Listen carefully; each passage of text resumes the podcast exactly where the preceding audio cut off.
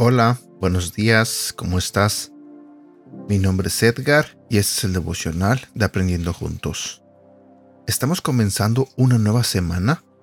El día de ayer, domingo 8 de mayo, fue Día de las Madres aquí en Estados Unidos. Y para muchas mamás se les festejó en su día, porque ustedes saben que son las reinas de cada familia porque no sabemos qué haríamos sin ellas, porque cada uno de nosotros como hijos eh, somos agradecidos por lo que nuestras madres hicieron.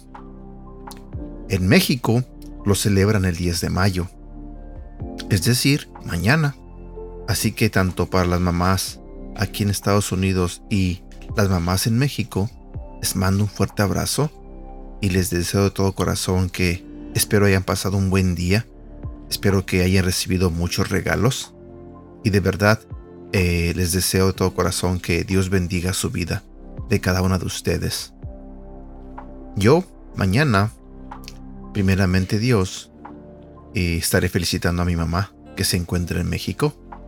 Ahorita ella está escuchando este audio.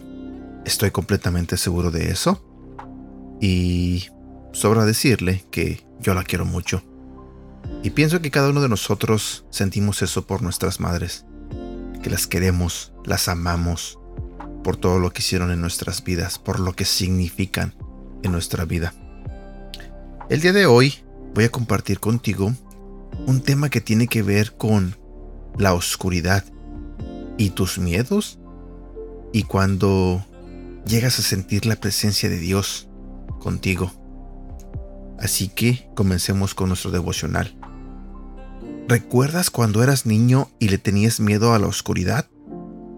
En medio de ese miedo, a veces lo mejor del mundo era saber que no estabas solo. Aunque la oscuridad no iba a desaparecer, al menos querías la oscuridad de que alguien estaba contigo. Es posible que esta presencia no te haya quitado por completo los miedos, las frustraciones o preocupaciones con las que estabas lidiando pero el hecho de saber que estaban cerca te ayudó mucho. La buena noticia es que la presencia de Dios entre nosotros puede hacer todo eso y mucho más.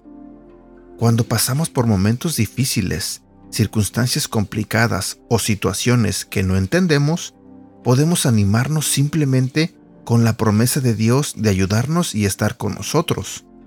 Podemos tener la confianza en eso y esa confianza puede ayudar a eliminar nuestro miedo.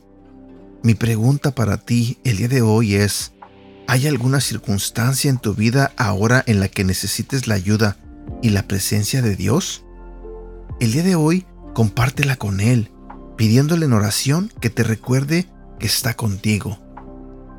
Versículo para recordar. Hebreos capítulo 13 versículo 6.